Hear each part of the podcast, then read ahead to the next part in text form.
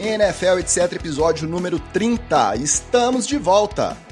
Para você que não me conhece, seja bem-vindo, seja bem-vinda. Eu sou o Ticas e gravamos esse episódio em algum dia do mês de março de 2021. Esse ano que a gente achou que ia ser melhor, mas infelizmente continuamos no compasso da pandemia, do desgoverno que nos tira do sério diariamente mas estamos aqui garantindo o nosso direito inalienável da gente se alienar para não ficar doido. Pelo menos a gente gasta umas horinhas aqui para produzir e você que nos ouve gasta uma horinha, uma horinha e pouco aí se divertindo, se distraindo um pouquinho desse noticiário cabuloso aí que nos acompanha. Mas como o papo aqui é futebol americano, nós já voltamos com tudo, com direito a convidado especial e participação na campanha O Podcast é Delas. Mas antes de proceder com as devidas apresentações, Tá de volta também aqui o nosso decano do NFL, etc., o Wallace Matos. E aí, Wally? Descansadinho? Pronto para outra? Não, então, tô descansado não. Eu queria ficar mais cansado ainda, mas não rolou descansar nesse intervalo não. A off-season já começou agitada e eu tô com os nervos à flor, da, à flor da pele. Tem gente fazendo merda antes de começar a temporada. O Wallace não descansou mesmo porque ele já voltou queimando pauta. Olha aí que maravilha. Também voltou aqui o nosso especialista em comportamento humano e em baixaria na internet, Luiz Vitorino, o nosso Magal. Fala, Magal. Tava com saudade? Fala, meus amigos do NFL, etc. Tava, tava com saudade, sim. Confesso que eu tive que escutar alguns episódios aí nesse período que a gente ficou parado. Tava aquele aperto no coração, poder estar tá gravando de novo. Então, sim, eu tava com saudade. Estou muito satisfeito agora de estar tá gravando de novo aqui com essas pessoas maravilhosas. Então quer dizer que eu achei que a gente estava ganhando mais seguidores, mais ouvintes aí durante o período que a gente não, não trabalhou, e era você ouvindo os episódios velhos. Ele eu estava hackeando, hackeando os stats. Entendi. E hoje temos a honra de receber a primeira convidada do NFL Etc. Ela que chega para botar moral aqui nas besteiras que a gente fala sobre quarterbacks, principalmente, mas outras besteiras também, porque a gente fala bastante. Ela que tem o know-how e experiência de comandar o ataque de um time de futebol americano dentro de campo, ex-jogadora do Curitiba Silverhawks e atualmente no San Diego Tridents, educadora física e pianista nas horas vagas, é mole? E Esther Alencar, seja muito bem-vinda, Esther, e muito obrigado por aceitar o nosso convite também. Fala galera, muito obrigada por me receberem, obrigada aí por essa introdução toda cheia de é, características muito legais, muito interessantes. Estou é, empolgada aí para o nosso papo hoje. Então, aproveitando a ilustre presença da Esther aqui hoje com a gente, a gente também vai estrear quadro novo no NFL Etc. Começaremos o nosso papo com Scout Etc. Isso mesmo, a gente vai saber mais sobre o começo dessa relação da nossa convidada com o futebol americano na sequência, a gente passa um geralzão sobre as últimas movimentações do mercado na NFL, no nosso já tradicional Headlines. Seguimos também com o tradicional Treta na TL. E para fechar, tem outra estreia. Vamos colocar a pá de cal na temporada 2020, relembrando os melhores momentos para cada um de nós aqui da mesa no novo quadro, Draft Cetra.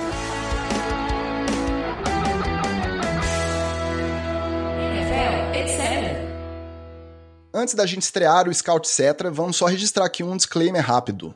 Quem nos acompanha sabe que durante nossa primeira temporada a gente comemorou alguns movimentos, né, ainda que tímidos, da liga, mas já na direção da democratização e do incentivo à participação feminina em cargos de diferentes níveis nos times. 2020 também teve o episódio Sarah Fuller, que para quem não acompanhava o NFL etc na época não ficou sabendo, o Vitorino acabou se tornando praticamente o porta-voz da participação de atletas femininas no futebol americano universitário. Deve ter gente xingando o Vitorino até hoje aí nas redes sociais por conta do comportamento dele naquele episódio. Mas enfim, desde o começo do nosso projeto, a gente tinha a intenção de trazer mulheres envolvidas com a NFL para participar do podcast. Mas com a loucura que foi a temporada, a gente acabou não se mexendo a tempo de conseguir concretizar isso. Então, nessa volta, aproveitando que o mês de março serve né, como data simbólica para ampliar esse debate, tem um trabalho muito bacana que o pessoal da campanha O Podcast é Delas promove, com o intuito justamente de incentivar mais mulheres a se integrarem ao universo podcastal. O NFL etc. então decidiu fazer parte desse movimento. Para você que quiser saber mais sobre a campanha e os outros podcasts participantes, fica aqui o convite na voz da idealizadora do projeto, Domênica Mendes.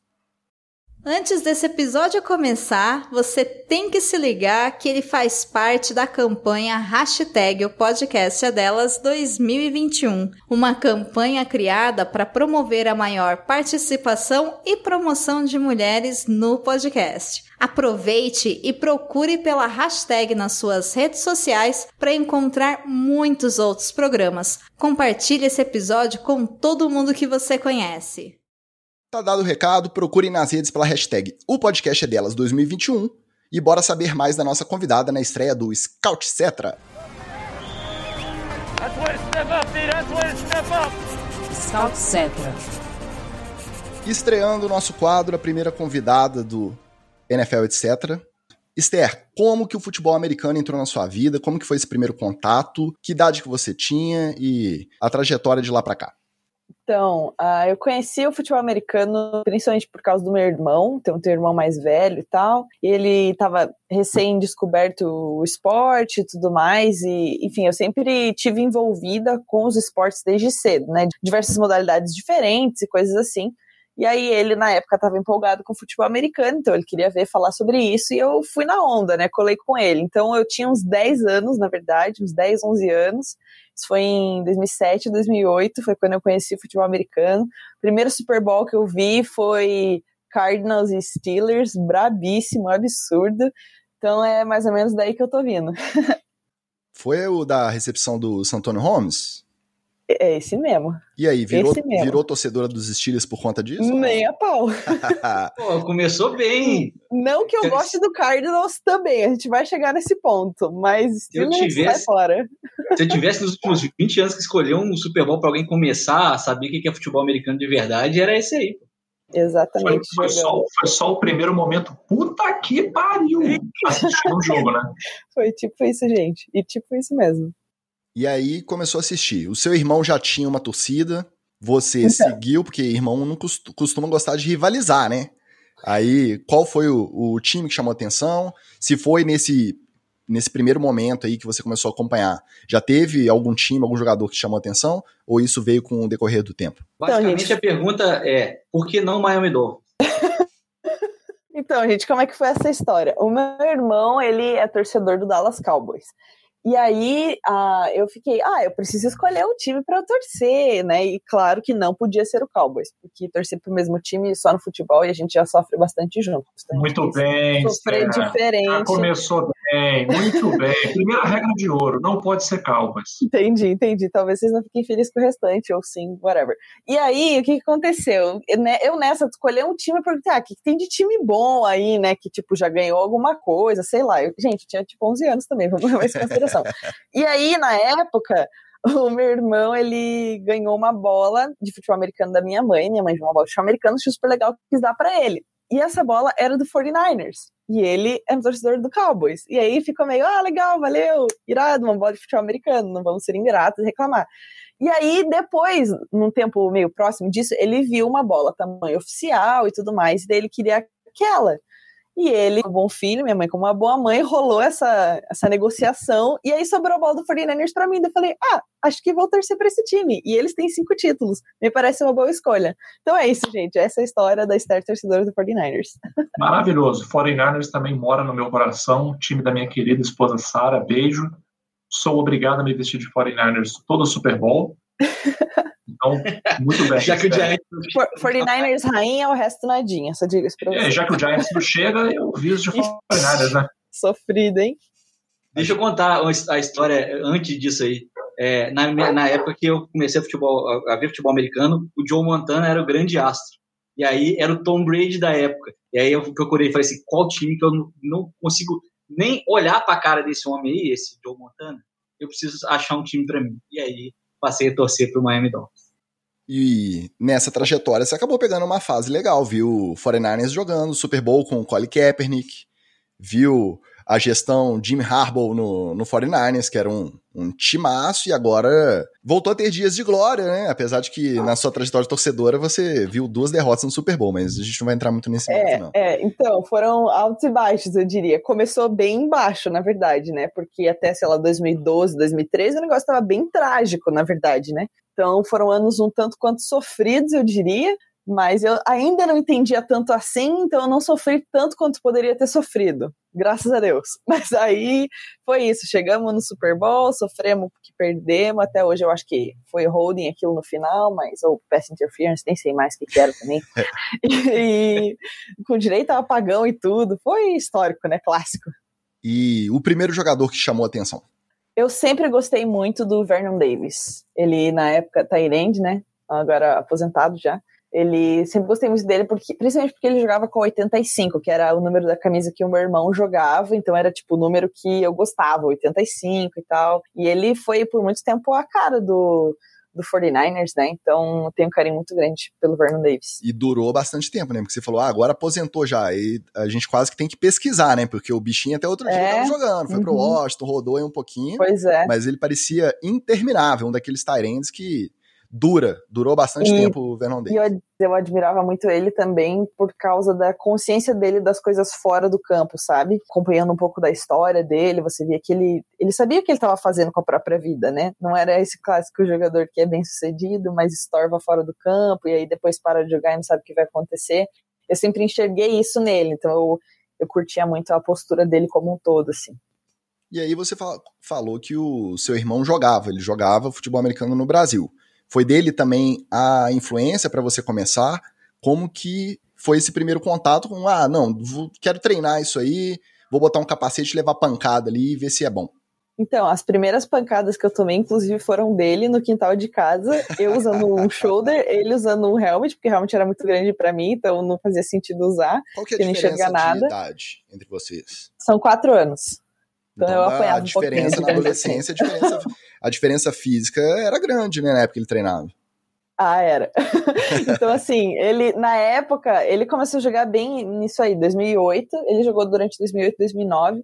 Ele começou próximo do primeiro jogo full pads aqui do Brasil, né? Que foi Brown Spiders e o Crocodiles na época, o Barigui Crocodiles. Eu lembro de estar nesse jogo, estar na arquibancada assistindo e tudo, apesar do meu irmão não ter jogado. Então é muito legal também ter presenciado esse momento histórico aqui no Brasil. E aí ele era muito dedicado, empolgado. Então ele queria estar tá treinando, estudando em casa. Então nessa ideia eu estava sempre junto aprendendo. Então sei lá, eu não fazia ideia que eu jogava futebol americano, mas eu já tinha uma noção do que era uma árvore de rotas, já sabia a diferença de uma post para uma corner, para uma slant, sei lá, coisas assim. E aí aqui em casa, assim, a gente não mora bem em Curitiba, então a gente tem espaço, né, gramado e coisas assim. A gente pegava a enxada na terra, marcava um pedaço de campo, traçava com cal e brincava nesse espaço então foi ali que eu aprendi meus primeiros lançamentos, aprendi como correr minimamente uma rota, lançar a bola, foi, muito foi massa. E saber que você manteve a intenção de jogar, mesmo estando presente em campo, ouvindo estar lá de perto, e mesmo assim você decidiu. É, qual que é o nome do irmão? A gente está citando ele aqui. Gabriel. É, isso tem que citar o nome dele porque ele fica o irmão. Eu sou é. o irmão. Gabriel é o nome do ser humano, gente. E, meu, é o negócio... Gabriel da Esther. Isso, isso. e um negócio que é muito doido, porque na época, tipo, eu não pensava de verdade em jogar, porque não era uma possibilidade, sabe? Não tinha futebol americano feminino. Imagina, 2008, eu tô falando 2008, 2009, eu com 11, 12 anos, então, tipo, não passava na cabeça, eu tava muito focada em outras coisas. Então foi muito legal depois de um tempo ter voltado para isso conseguido seguir nessa paixão, né? Porque desde o começo sempre fui bem apaixonada pelo futebol americano, então muito legal isso. E aí a oportunidade de conseguir um time para treinar e para poder jogar? Quanto tempo depois aí desse primeiro contato do que o seu irmão começou? Foram seis anos depois. Eu conheci um time feminino, foi no fim de 2014. Na época eu estava fazendo vestibular e coisas assim. E aí achei um time feminino que treinava em dias que eu poderia fazer parte, treinar junto. E nessa comecei em novembro de 2014 e nunca mais parei. Já era, era pad já ou era flag? Era como é que eram os treinos? Aqui em Curitiba, flag nunca teve força, na verdade. Diferente da maioria dos lugares do Brasil, aqui em Curitiba, um time de flag feminino nunca conseguiu se estabelecer. Então, o nosso time nunca nem teve como ideia ser time de flag. A gente sempre quis jogar tackle, né? Então, ah, na época a gente não tinha os pads e etc. Mas o objetivo era esse, as regras, o jogo que a gente estava treinando, estudando, era para ser Falava Ah, tackle sem tackle pé, football. é tipo. Ah, super, super. Várias lembranças trágicas disso. É perigoso, né? A, a, Zero saudades, gente, sério. Fala pra galera aí que, é, que é, dá tackle sem é, proteção no futebol americano é mais perigoso, por exemplo, do que no rugby. O rugby é, ele é projetado para que se, o, o jogo se, se desenvolva em espaços menores, mas o futebol americano é, é para espaços maiores. E aí você vir correndo, até para quem vai dar trombada é ruim. Sabe o que é mais doido? Porque, assim, o ser humano aprende a dar tackle sem nada, né? Na loucura, na coragem. Aí bota um equipamento, acha que é a Mulher Maravilha, acha que é o super-homem. E aí, gente, gente, não é assim que funciona. Vamos com calma, por etapas. O que tá por baixo ainda é osso. né? Exatamente. É uma cabeça e um cérebro, entendeu? É importante lembrar disso. Por incrível que pareça, isso é muito mais comum aqui no Brasil do que a gente imagina. É muito mesmo. Tem muito, mas muito time que hoje é full pad que começou com maluco e maluca sem pad jogando como se estivesse de pad. E sem capacete nem nada. É, é vamos que vamos. Entendeu? Negócio Aí depois, é, é, é bem aquele esquema de antigamente, anos 70, 80, que ninguém usava cinto. É, Era essa É, pegada aí. suicide, suicide football que chama. E aí, desse primeiro momento de- desse time que não estava estruturado, para o primeiro torneio, o primeiro amistoso contra o outro time, full pad, quanto tempo foi? E você sempre jogou de quarterback, desde quando você começou a treinar nesse primeiro momento, a sua posição ali definida na- nos treinos já era de QB, e quando foi para campo, full pad, um adversário na frente, um, uma DE passando pela sua linha e vindo te pegar. Qual foi a primeira lembrança que você tem de uma pancada e como que foi? Caramba, essa sua pergunta aí, eu acho que dá para escrever um livro sobre ela, de tanta coisa que tem nesse tempo aí. Mas, resumidamente, foi assim: o nosso time, o time que eu entrei em 2014, eu entrei e fiquei nele, né? Enfim, para sempre. Mas a configuração dele mudou muito. Então, no, no começo, meados assim de, de 2015, ele- a pessoal de diretoria, comissão técnica, tipo, vazou e foi tocar a vida em outros projetos. E o time tava acabando, o time ia acabar. E aí eu sempre falo que foi um momento que assim, era ou eu tinha uma decisão para tomar, ou eu e quem tava comigo, a gente decidia focar e recomeçar do zero, ou largava os bets e seguia a vida sem o futebol americano mesmo como tinha sido antes. E aí desistir não era exatamente uma opção pra gente, e a gente decidiu abraçar isso do zero e recomeçar mesmo. Então, o Silverhawks a gente fala que começou em 2015, né? O time que eu tava, tava já existia em 2014, no começo de 2015, mas o Silverhawks mesmo, a fundação foi em julho de 2015. E aí o nosso primeiro jogo foi em julho de 2017. Lá em 2015 a gente, a gente sabia que a gente ia ter pelo menos um ano aí para de formação mesmo, né? E que o objetivo era em 2017 jogar. E, assim, o Silverhawks eu acho que é um exemplo nacional de organização e estruturação. Então a gente começou com a mentalidade muito certa. A gente tinha cinco pessoas, mas a gente estava pronto para ser um time maior, sabe? Assim, nesse sentido, organizacional mesmo. E aí uh, foi assim que as coisas cresceram, se desenvolveram. Eu, particularmente, um, tive experiência em 2016 jogando pelo Cariocas FA, atualmente Bangu Castores, aí no Rio de Janeiro. Eu tava. Eu viajava uma vez por mês para treinar com elas, para poder jogar com elas, porque eu queria ter alguma experiência para ajudar o time. Na época eu era head coach do time, não era quarterback ainda, eu era QB reserva, assim, só para quebrar galho quando a QB não estava. Mas eu falei, poxa, alguém tem que ter alguma experiência. Daí rolou essa oportunidade, eu falei, ah, vou, vou aproveitar. Então eu tive experiência de jogar 2016 como receiver pelo Cariocas. Mas em 2017 foi uh, realmente o nosso primeiro jogo oficial. A gente não teve um amistoso contra o time feminino antes do Campeonato Brasileiro. Então a abertura do, do, do time oficialmente, né, para jogos foi em 22 de julho de 2017 pelo Campeonato Brasileiro. Perdemos, apanhei bastante, foi, foi tenso, mas várias lembranças positivas. E o, o seu lance inesquecível nessa trajetória? Foi o primeiro passe para TD? Ou foi uma, uma, pancada mais bruta? É difícil escolher um só, na verdade, né? Eu esqueci de mencionar o detalhe que, assim, pelo Silverhawks eu sempre joguei de quarterback, desde que a gente virou um time competitivo no sentido de estar em campeonatos, né? Então, 2016, no fim, eu tava fazendo essa transição, em 2017, a partir de então, eu já era quarterback. E aí, eu acho que tem dois momentos para mim que foram muito marcantes. Uh, o primeiro foi uh, em, na, a nossa viagem para para Sinop em 2017, nosso primeiro campeonato. Foi um jogo que eu apanhei muito, muito, muito mesmo. Eu nunca apanhei tanto na minha vida como naquele jogo, mas foi muito marcante, formador de caráter, então eu destaco esse jogo, apesar da gente ter perdido. E o outro, eu acho que foi o, o segundo touchdown do, da final do Campeonato Brasileiro em 2019, não sei o quanto vocês sabem desse jogo, né? Mas a gente, o Silverhawks estava perdendo de 20 a 0 e a gente virou o jogo, foi campeão brasileira 21 a 20, então foi um jogo absurdo assim, e para mim o touchdown mais marcante foi o touchdown de o segundo lançamento que eu fiz para TD Endzone foi foi muito incrível. É, o que, que, é pior? É ver o número da, da, da OL crescendo na sua direção ou tomar um, um, um teco por trás no blindside? Cara, eu acho que o pior é quando vem na cara, assim, pior do que o blindside. Porque eu tomei um desse na final, mano, é muito ruim. Porque normalmente você tá no movimento do lançamento, então tem, é assim, ó, vem em mim, entendeu? O negócio é meio assustador, assim, é tipo meio segundo que parece que dura cinco. É doido. Só para avisar que do lado do defensive end é um momento maravilhoso e mágico, tá? Deve ser mesmo.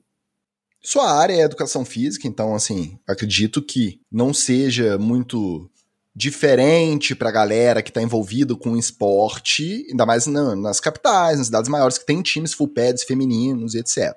Mas às vezes na família, em outros ciclos familiares, quando você fala, eu sou jogadora de futebol americano, eu sou quarterback, ah, futebol americano, mas como é que é?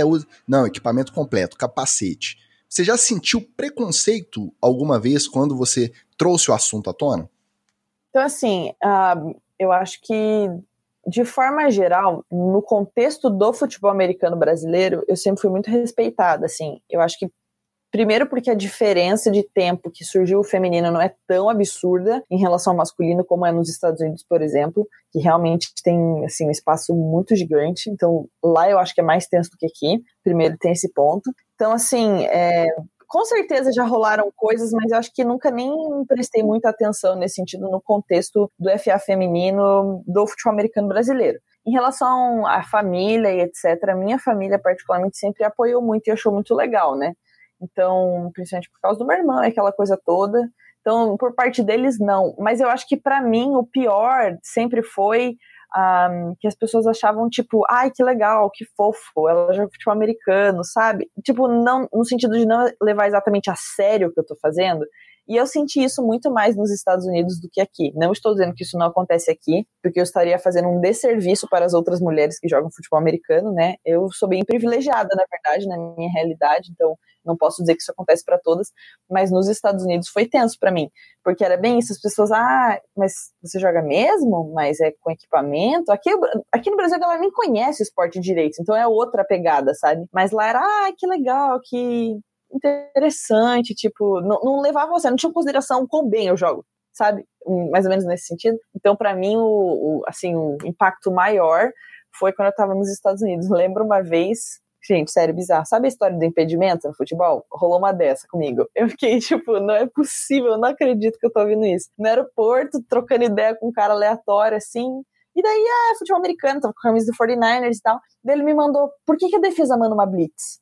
O que, que é uma blitz? Eu fiquei, ah, não, para, você tá me zoando que você tá me perguntando isso, né? Então, esse episódio especificamente ficou bem marcado na minha cabeça, achei um absurdo. E, tipo, sei lá, é, acho que esse tipo de coisa, sabe? Comigo foi mais ou menos isso que rolou, assim. Tem... Mas, felizmente, rola muito pouco em comparação às coisas positivas de feedback que eu recebo. Esse não, não tem mansplaining mais clássico do que esse, né? E não só no esporte, né? No esporte talvez seja até mais aflorado. Mas é o famoso ver a menina com a camisa de banda e perguntar, ah, então fala três músicas aí dessa banda, ou você tá usando a camisa do Ramone só porque tá na moda. Esses são Qual os... que é o teco reserva do Giants? Como assim você não sabe? Tipo, cara, opa, que isso? Você Esse... sabe, você sabe. Nem o Vitorino Pô, sabe, gente. Pelo amor de Deus. Nem eu sei. Não, pelo amor de Deus, né? Viu? Exato. Até porque ele detesta o titular, como é que ele vai saber o nome do reserva? É difícil. É, é capaz Desculpa, eu não titular... queria tocar na ferida, foi mal, perdão. É capaz do titular eu saber, porque eu tenho que xingar ele. Tem que né? xingar. Eu tenho que xingar ele nominalmente. Bom, como vocês não sabem de nada, quem sabe é a Esther ela já está devidamente apresentada, bora para o nosso Headlines.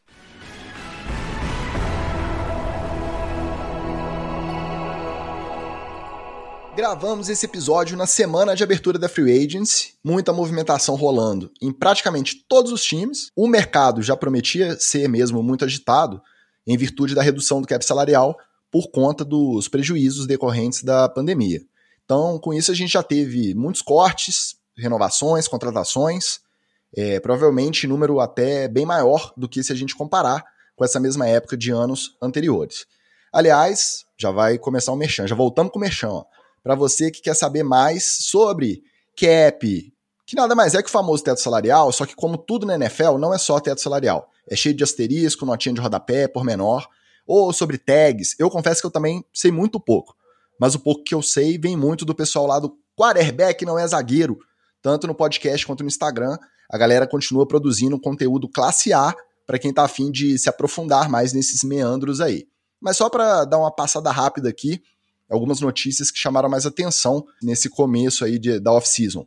Teve J.J. Watt cortado dos Texans assinando com os Cardinals, Big Ben topando renovação com redução salarial, o Ken Newton fechou para mais um ano com os Patriots, os Patriots que vieram com fome nesse começo de janela aí.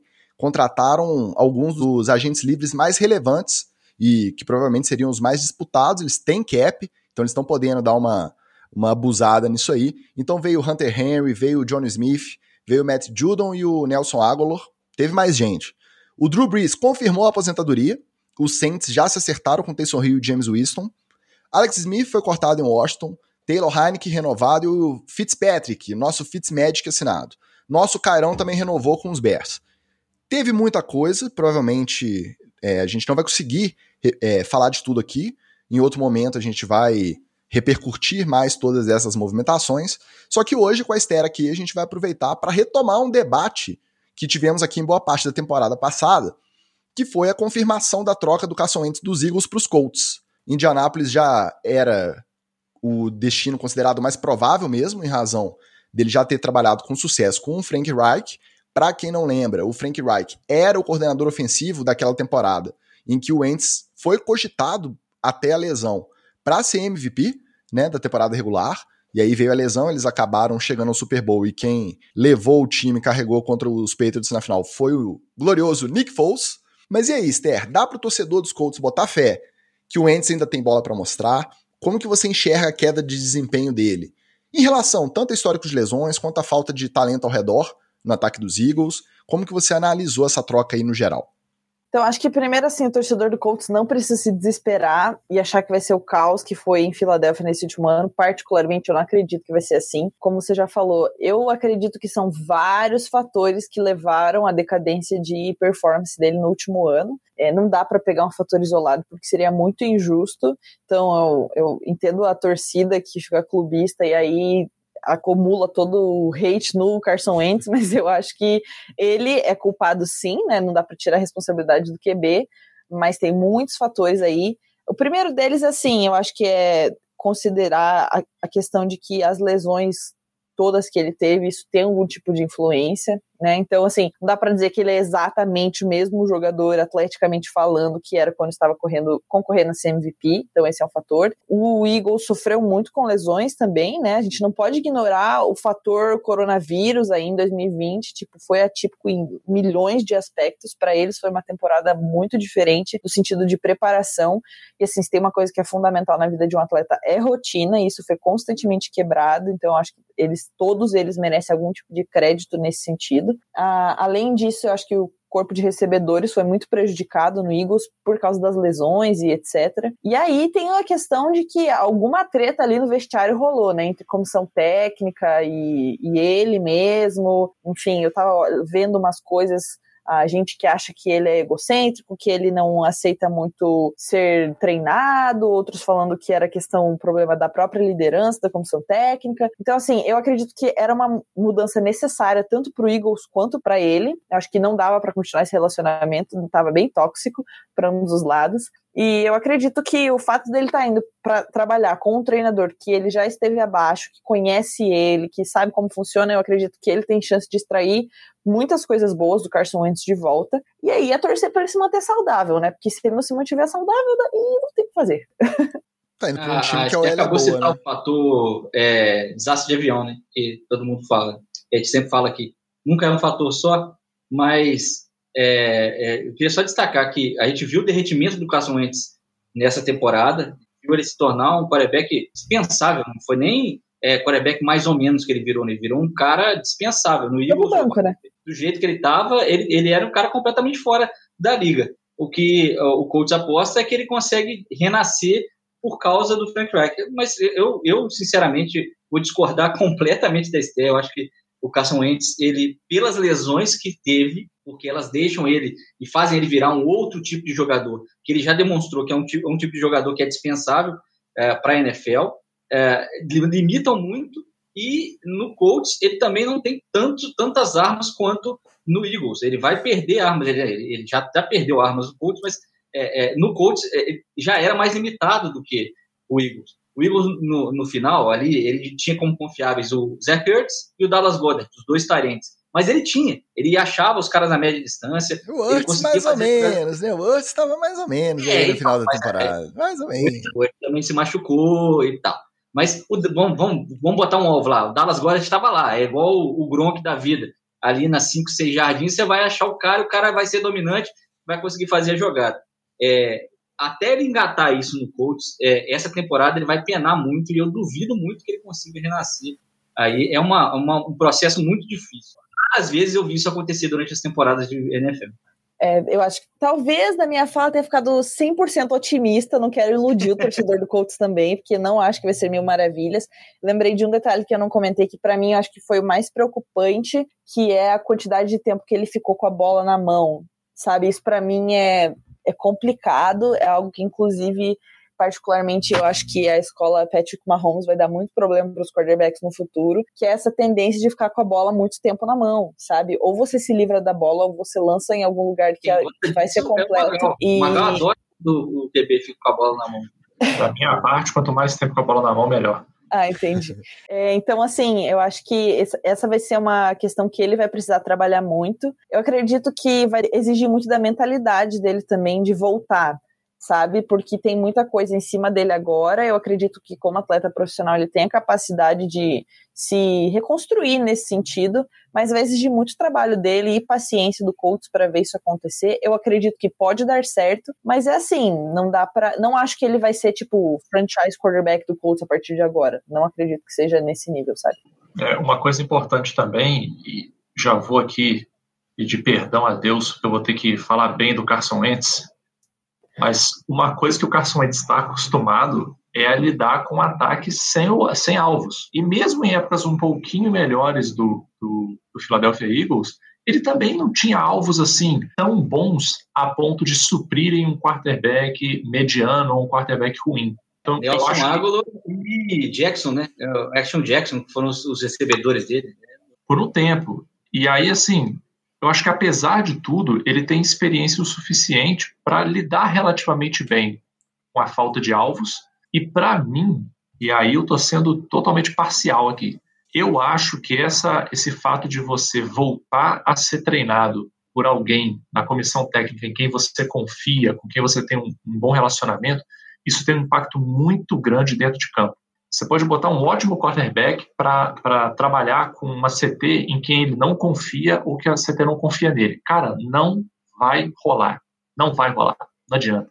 Você pode ter uma OL monstra, você pode ter recebedores fantásticos, não vai rolar. Esse, relacionamento da CT com o quarterback tem que ser bom, tem que ser um relacionamento de confiança.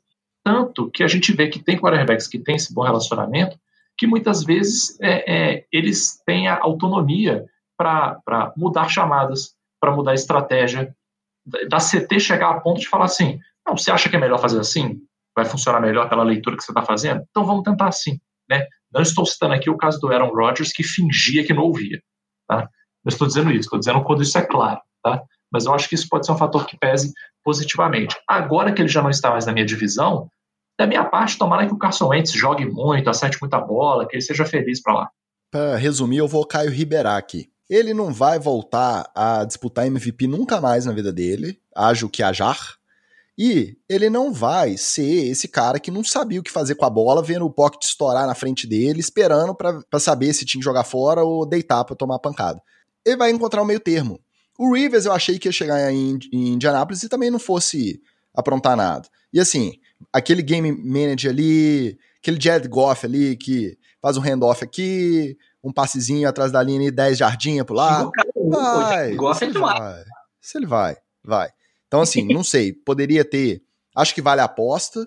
Poderia, não, não vejo assim no mercado que tá muito agitado. Eu não sei se pelo preço que eles conseguiram o, o Wentz, por mais que seja caro o contrato dele, eu não sei os pormenores, como eu disse antes, dessa questão do, do quanto ficou por conta do Philadelphia o quanto que os Colts vão pagar. Mas esse relacionamento com o Wright, eu acho que faz valer a aposta. A outra renovação que monopolizou, falando em dinheiro, grana alta, a outra renovação que monopolizou o noticiário na semana passada foi o do Dak Prescott com os Cowboys. Contrataço, depois da incerteza e um ano que ele jogou tagueado e sofreu uma lesão gravíssima ainda na semana 5. Aquela que a gente não gosta nem de lembrar, só de lembrar já dá nervoso. A gente aqui no NFL Etc., assim que saiu a notícia, corremos para o nosso grupo, nos degladiamos após a divulgação dessa notícia, então a gente discorda veementemente e frontalmente, mas aí vamos chamar a Esther de novo para botar moral nessa bagunça. Dak Prescott voltando de lesão, contrato de 4 anos, 160 milhões de dólares. Bom negócio ou não para os Cowboys? Arriscado. Eu acho que a minha resposta é essa. Ah, eu A acho que é- assim. Eu tentei, achei. Ia sair o primeiro palavrão da boca dela, Não mas vai, tá. não vai. Ih, não vai. Se não sai quando eu levo umas porradas muito doidas, não, Não vai ser ser falando aqui. do, do Cowboys, né? Pelo amor de Deus. então, assim, eu acho que foi, é arriscado no sentido de que, acho que de cap management, é, o Cowboys faz um trabalho meio questionável ne- nesse sentido, sabe? A gente tem visto que quarterbacks que são mais team player, eles de forma geral têm a tendência de reduzir o quanto recebem para o time conseguir se sustentar e, né, assim, no sentido de fazer outras contratações que permitem que ele desempenhe o que ele precisa. Assim, não estou dizendo que o deck é um quarterback ruim, que ele não merece ser bem pago, não é nem esse o ponto da discussão. Mas, assim, na temporada passada, ele claramente sofreu muito. Ah, seja por causa do OL, porque o Zeke não performou o que normalmente performava. E não foi que ele jogou mal, mas ele não joga sozinho, gente. Isso aqui é futebol americano, pelo amor, não, não adianta. Então, assim, eu acho que é arriscado nesse sentido. E quatro anos, a gente não sabe como ele vai voltar dessa lesão. Eu acho muito digno eles renovarem o contrato com ele. Eu acho que tinha que ter sido feito mesmo. Mas, assim, quatro anos é bastante tempo. Ah, eu torço para que dê super certo, apesar de ser o Cowboys. Eu quero ver o Dex sendo bem sucedido, né? Ainda mais depois de uma lesão, assim, ainda mais como QB. Eu acho que para mim pega muito pesado. Mas é realmente não é esse o ponto. Eu acho que o Cowboys poderia fazer um trabalho um pouco melhor na administração. E é complicado, né? Quando o dono do seu time é o GM, e aí não necessariamente as escolhas são as melhores. Enfim, fica aí no ar. Aí o Ah, vice de futebol é o penso. filho, aí o. Provavelmente o scout é o primo, assim, e assim vai, né? Negócio familiar lá em Dallas. E tipo, e a questão é que assim, é, eles realmente querem que o Dallas dê certo, é óbvio, eles têm muito dinheiro envolvido e etc. E eu tava vendo umas opiniões sobre isso, assim, o Cowboys de forma geral é um dos times mais rentáveis e que tem mais dinheiro e tudo, então tipo, pagar bem não é o problema. Mas assim, não é o quanto eles podem pagar, é o quanto a liga permite no fim das contas. Então, não adianta, sabe? Mas é algo que acho que a mentalidade deles precisa mudar um pouco nesse sentido, porque não é só o deck, assim, eles têm alguns outros jogadores que são um pouco pagos além, talvez, do que deveria nesse sentido, né? Enfim, essa é como eu enxergo essa situação. E, e o Jerry Jones tá gagá, né? esse, esse é um fator que tem que ser levado em consideração. Ele tá senil. Ele só não foi interditado ainda porque o corpo de advogados dele é mais forte do que a OL dos Cowboys. É por isso que ele já tinha sido interditado. Ele tá, Aquele lugar é o mundo dele, mano. Tá ele doido? tá totalmente gagá. Ele tá totalmente gagá. Ele já tá agora numa trajetória Silvio Santos, entendeu? Ele vai fazer coisas absurdas uma atrás da outra até um ponto assim que as pessoas vão desligar. Fala assim, ah, esse é o Jerry Jones aí, é desse jeito. Eu, como eu sou um homem à frente do meu tempo, eu já estou nesse ponto. Magal resumiu bem, o Jair Jones tá maluco. Para um quarterback da qualidade do Dak Prescott, você não paga um contrato desse. Você não faz um contrato desse.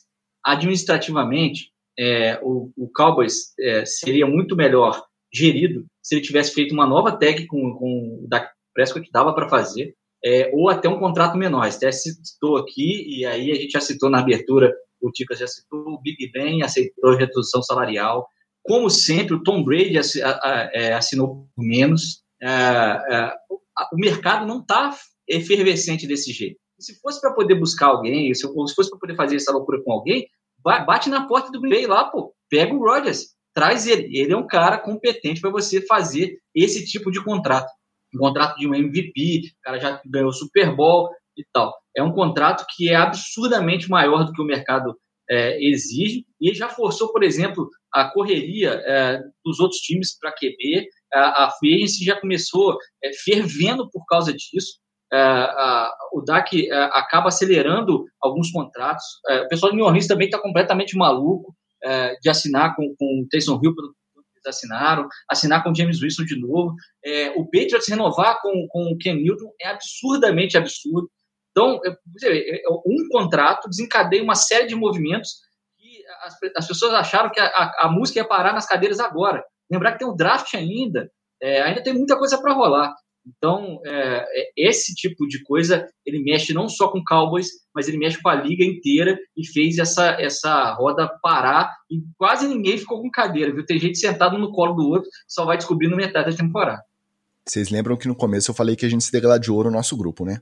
É, quando eu ouço o Wallace falar, aí me volta o papo que a gente teve no grupo. Primeiro. Consigo imaginar. Primeiro, esse contrato só foi desse tamanho porque quando começou a ter papo de renovação lá atrás, eles não quiseram renovar e taguearam ele. Já começou por aí. Aí depois, na sequência, veio o quê? O contrato do Mahomes, que jogou o teto pro alto, mesmo que estruturado naquela forma de longo prazo. E aí, eles tiveram a experiência de jogar com o Andy Dalton, com Ben DiNucci, com tem, o outro lá, eu nem lembro o nome, teve, é. teve um outro. Então, quando você fala que vai pro. Primeiro, quando você fala em Aaron Rodgers, você esqueceu quem que é o head coach do Cowboys atualmente? Mas nunca que o Aaron Rodgers, nem se fosse free agent agora, ia jogar de novo com o Mike McCarthy. Já começa por aí. Então. Mas fica por essa grana aí, ele jogava com, com, o pior inimigo dele. Ele jogava, sei ah, lá. Não jogava. Com, nem a pau. O inimigo da, da, da, do high school dele, com aquele cara, que, aquele bebê que ele ficava olhando no olho dele, e era o inimigo dele da jardim de infância. Ele jogava por essa grana aí, filho. Ó, Aí outra coisa, a gente vê franquia aí, ah não, não vamos pagar contrato não, porque tem talento no draft. Aí pega first pick aí, Johnny Manziel foi outro dia, gente, Johnny Football. Onde que tá esse menino agora? Então, a gente vê franquia aí décadas atrás de fazer um quarterback do, do draft funcionar e não dá certo. E outra, esses aí que estão rolando na free agents, que já são mais é, rodados, que têm experiência para fazer, muito provavelmente não vão é, dar o, o, teto que o Dak dá. O Dak, antes de machucar, ele estava no pace para bater o recorde de jardas aéreas em uma temporada. Tudo bem, correndo atrás do placar o tempo inteiro? Correndo atrás do placar o tempo inteiro. Apanhando igual mala velha? Apanhando igual mala velha. Mas estava no pace. Então, assim, no geral, botando isso tudo em cima da mesa, pô, tá mais do que justo. Deixa o Dak lá, cara. Já é a cara da franquia, já tem a liderança do time, já é um ídolo da cidade. Então, assim, não é só o que dá em campo, não. Tem é, venda de franchise também, tem tudo que envolve o cara estar lá. Então, acho que tá mais do que justo.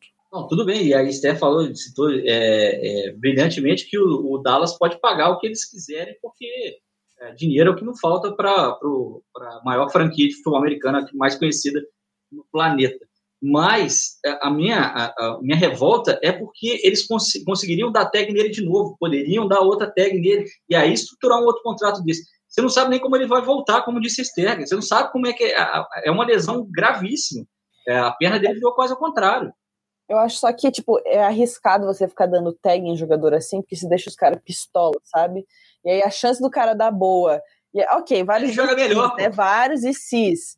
É, mas daí joga melhor e daí ele vai falar: dane-se, eu não quero mais isso aqui também. Sei lá. Então, eu acho que. E outra coisa. Tem esse ponto também. Se fosse para estruturar depois de uma outra tag, vocês estão achando esse contrato alto, ele ia ser aí, pelo menos 20%, 30% maior. Então, assim, na hora da, da carta na mesa, eu acho que o Jerry Jones decidiu pagar pensando que ele deveria ter feito isso ano passado em vez de, de taguear. Tá vendo? Tá maluco. A outra notícia de um dos quarterbacks tops da liga que movimentou as nossas férias, a gente vai deixar para matar a saudade do Treta na TL. Começando a volta do nosso Treta na TL, vou traçar uma linha do tempo rapidinho aqui. Russell Wilson começa a temporada voando, como forte candidato ao MVP da liga em 2020. Lembram do Let Russ Cook? Parece que foi outro dia, né? Olha o tempo que já tem isso. Aí do meio para frente, o desempenho dele despenca. No Super Bowl, ele é visto no camarote do comissário Roger Goodell, acompanhando de perto a conclusão do projeto Tompa Brady. Na semana seguinte, vai me dar uma entrevista e aí demonstra uma insatisfação que não é comum dele, sempre foi um cara do time, né? Sempre terminava as entrevistas falando Go Hawks! E aí fez críticas públicas a, a algumas decisões do, do Seattle, inclusive criticando também a sua linha ofensiva, o que é um tiro no pé, quarterback criticar a própria linha. A repercussão, obviamente, explodiu. Aí, para piorar, o agente veio a público ressaltar que o seu cliente não demandou uma trade. Mas que se fosse o caso, ele consideraria jogar nos Saints, nos Raiders, nos Bears ou nos Cowboys. Então, peraí, o cara veio falar que não ia pedir para sair, mas se tivesse proposta desses times aí, ele interessava. Na época foi aquele zum zum zum, a liga entrou em polvorosa, a prefeita de Nova Orleans declarou em entrevista que o Wilson e a Ciara seriam muito bem-vindos na cidade. Até então, o Breeze não tinha confirmado se voltaria. Aí, para jogar mais pimenta na história, o Breeze filmou um vídeo dele treinando forte, como, como quem diz, ó, tô treinando aqui, eu vou voltar, não, não vem mexer aqui no, no meu time, não. Aí, recentemente, né, acho que foi domingo ou segunda dessa semana, que ele anunciou oficialmente a aposentadoria. David Carr, irmão do Derek Carr, ex-quarterback da liga, jogou no Houston, comentarista de TV, disse que achava que o time de Las Vegas devia fazer de tudo para conseguir a troca pelo Wilson, mesmo que em detrimento do próprio irmão.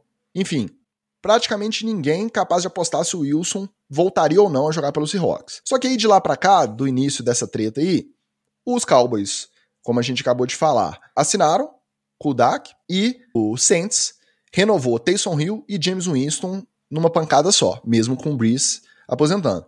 Então, os destinos que ele falou que gostaria de ser trocado se reduziram a Bears, que está especulando o Ed Dalton, mas até agora também sem nenhuma confirmação, e o Raiders, que o irmão do, do Derek Carr deu essa, essa moral invertida aí para ele. E correndo por fora alguns rumores, porque é um time que não tá na lista, mas rumores de que ele poderia estar interessado também em ir pro Panthers. Eu não consigo apostar nada em, em, relação ao destino dele. Realmente parece que lá em Seattle o caldo entornou, mas eu acho que quando o cara olha na janelinha e vê quais são as opções, é capaz dele, não, vem cá, não era bem isso, vamos bater um papo e acabar continuando lá. O que, que vocês acham? Bom, falando sobre o meu querido Russell Wilson aí, eu gosto dele como pessoa, gosto, gosto, não gosto do time onde ele está, detesto o Seahawks, mas ele, enquanto ser humano, é uma pessoa que eu admiro. É, então, eu já fico satisfeito pelo fato de que ele vai sair do Seahawks. Ele vai sair. Para mim, essa relação já desgastou, já deu o que tinha que dar. É, é, é aquele namoro que um já olha para a cara do outro e não aguenta mais. Só precisa que um vire e fale assim: aqui, já acabou, né? Já. Então, vamos pegar as coisas aqui, vamos embora, né? Vai tocar a vida de todo mundo. Então, eu acho que ele não fica lá no, no Seattle Seahawks, não. O que para mim vai ser bom, porque eu vou poder direcionar todo o ódio que eu tenho para o Seattle Seahawks sem ter que ficar fazendo barreiras de proteção em relação ao meu querido Russell Wilson. Mas, sendo muito sincero, de todos os times que estão é, possíveis aí dele aparecer, é, eu não acho que o Carolina seja a, a melhor opção para ele, mas eu acho que ele vai acabar indo para lá. É, e vou dizer por quê.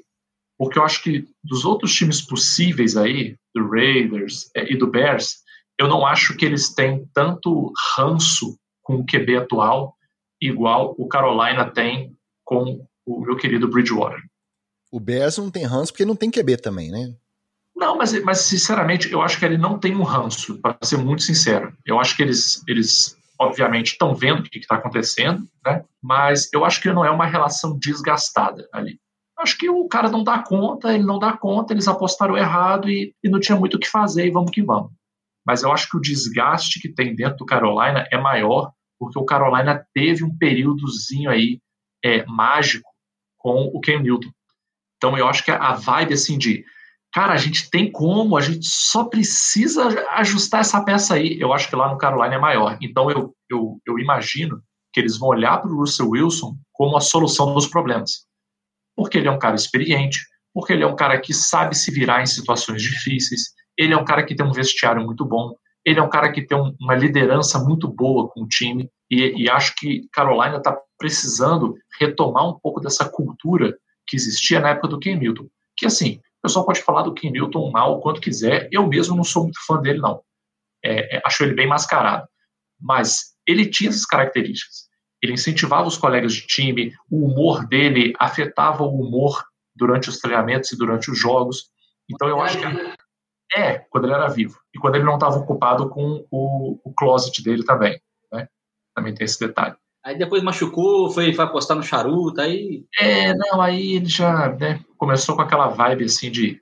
É, é eu até agora poderia chamar ele assim de o Fiuk da NFL, né? Muito, muito visual, mas aquele conteúdo meio fraquinho, né?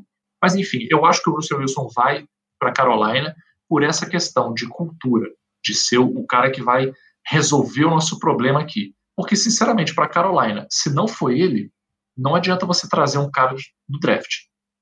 Vai chegar um moleque novo aí, cheio de espinha na cara, para mudar a cultura de um time, para ser líder. Não tem, não tem essa opção, entendeu? Então acho que o meu, meu chute aí é esse.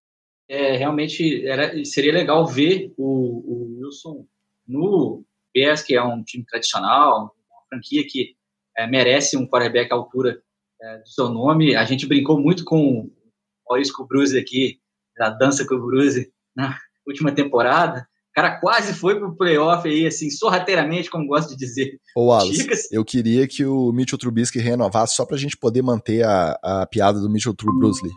Tá vendo? Não, não, precisava do, do Cowboys pagar isso tudo pro Dak, podia botar o Kubruse lá para divertir o NFL, etc. também.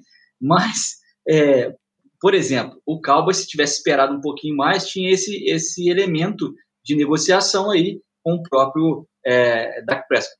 É, mas eu não vejo ele jogando é, no Bears, por exemplo. Para o futebol do Bears, é, nem, não desejo Andy Dalton nem para o meu pior inimigo, tá?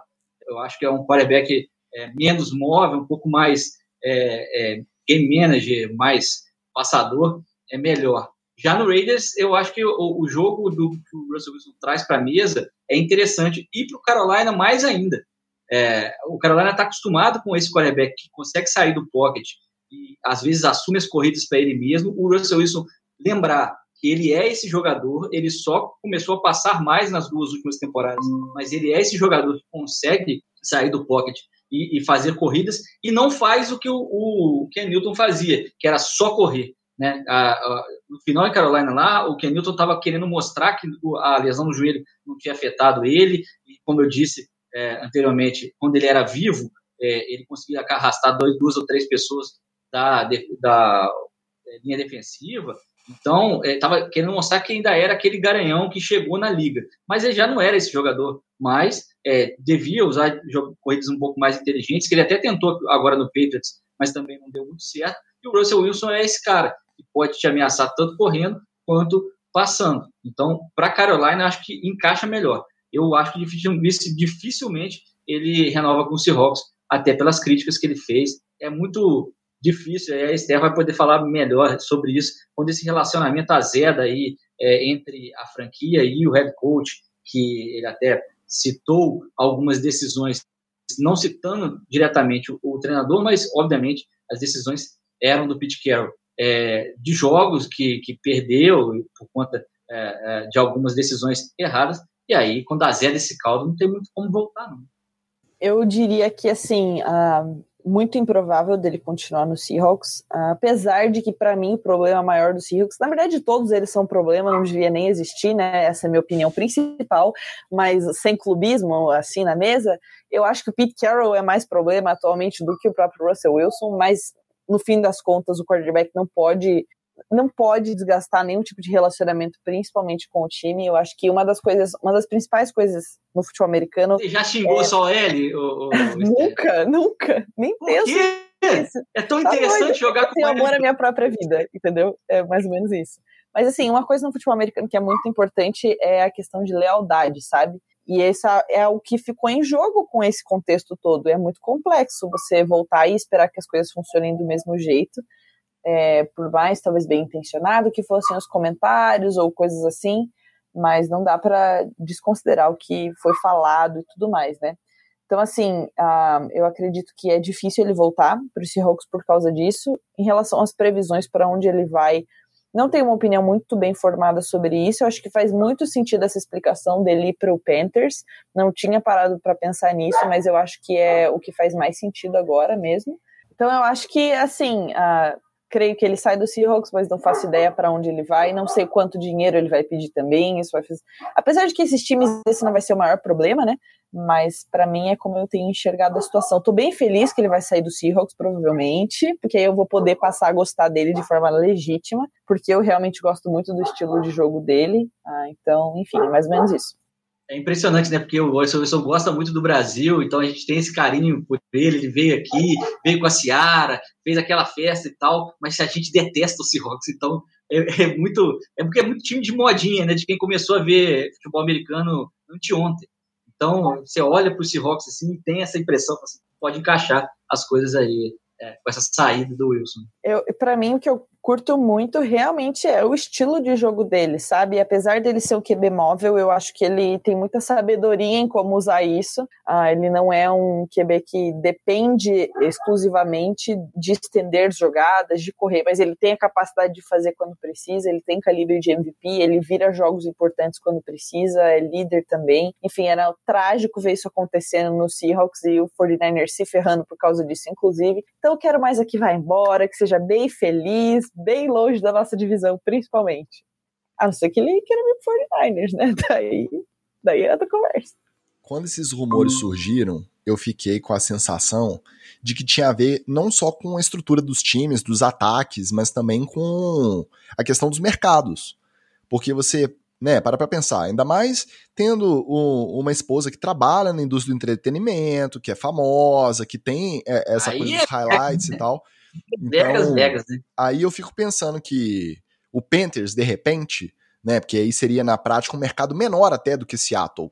Então, se isso fosse levado em consideração também, seria um fator que, que faria ele pensar, tanto que não foi citado. Agora, como as opções hoje são menores do que na época que ele lançou, na verdade o agente dele lançou essa braba, né, de quais seriam os possíveis destinos que ele toparia e etc. Hoje reduzido só a Las Vegas, a Chicago, o Carolina correndo por fora, mas não, como a gente falou, não tem nada confirmado em relação a essa informação.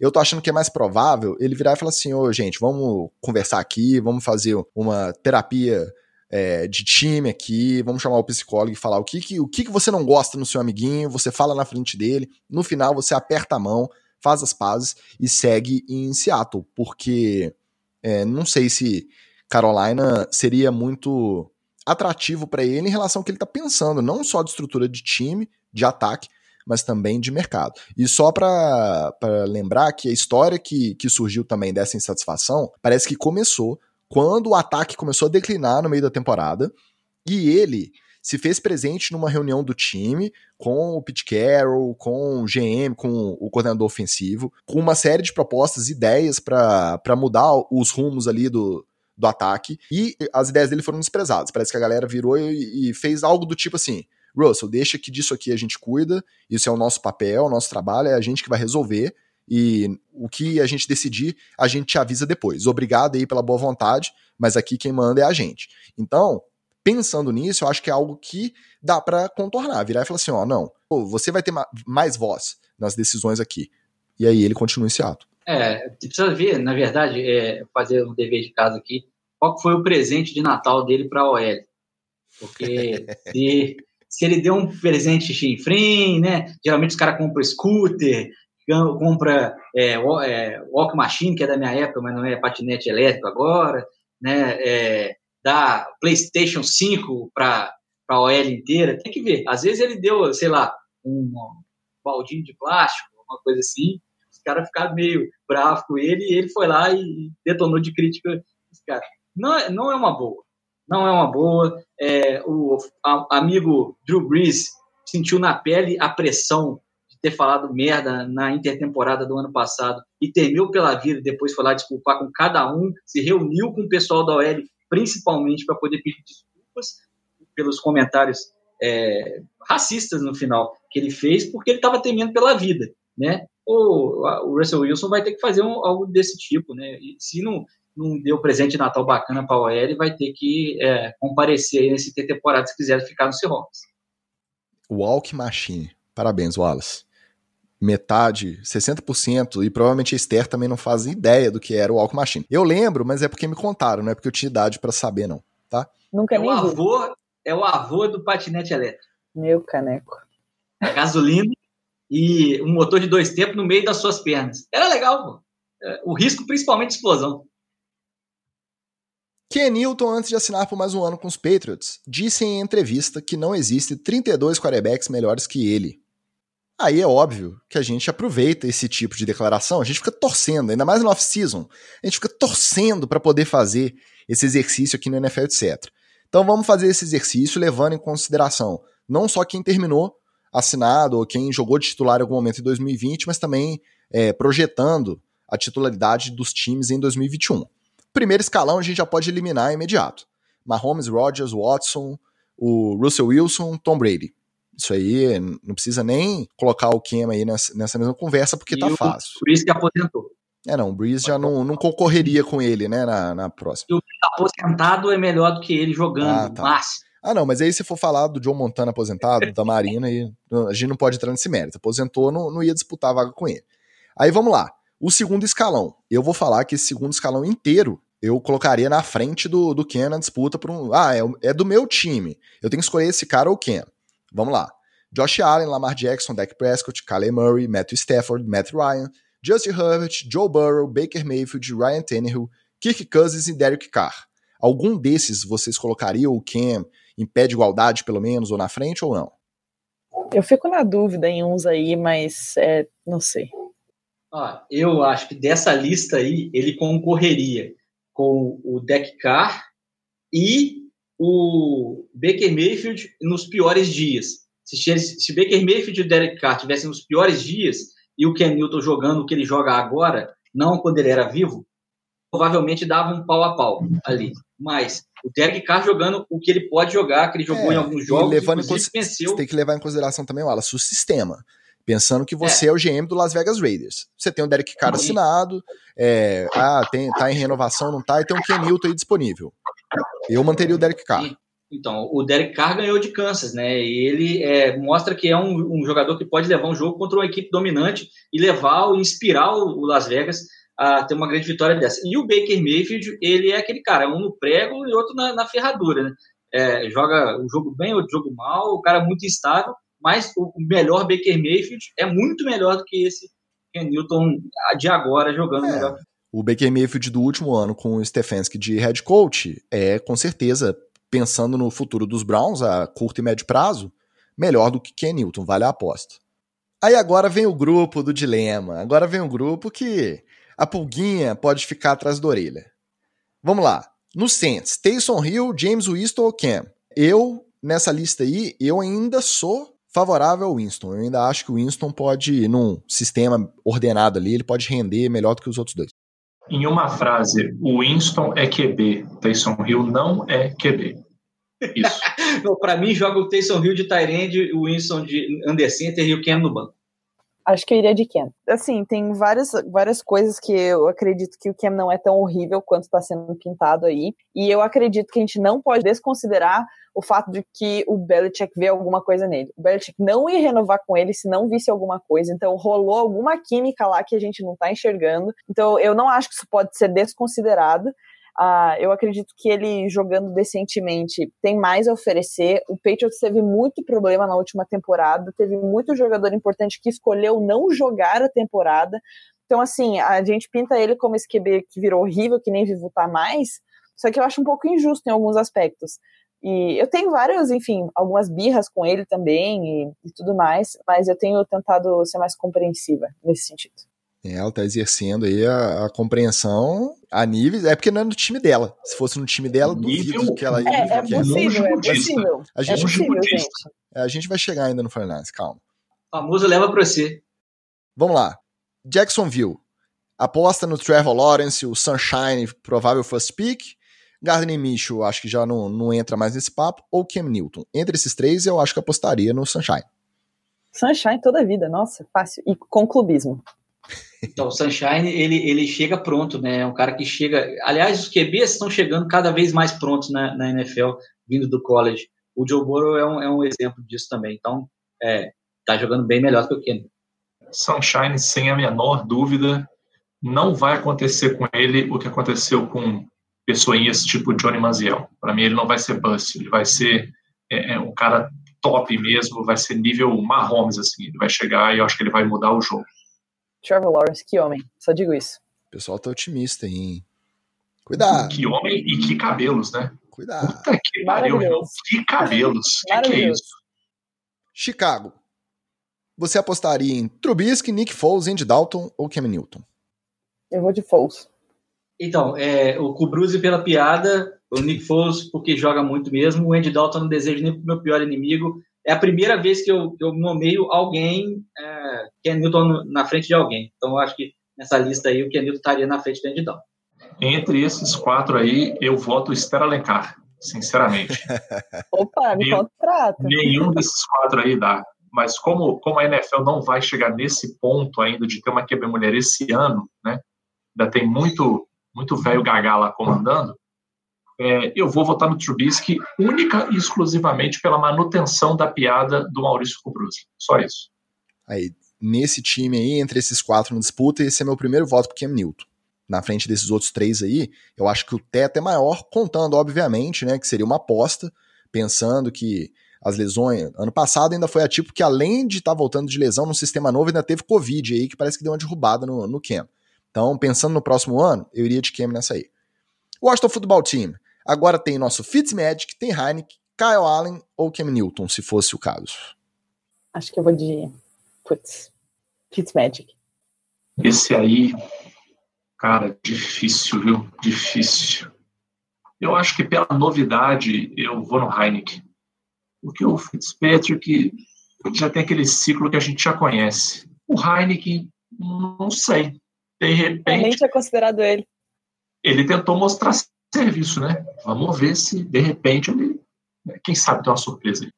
Ah, O Heineken é, é corajoso mesmo, mas eu iria de Fitzpatrick. é, muito obrigado pelo serviço em Miami.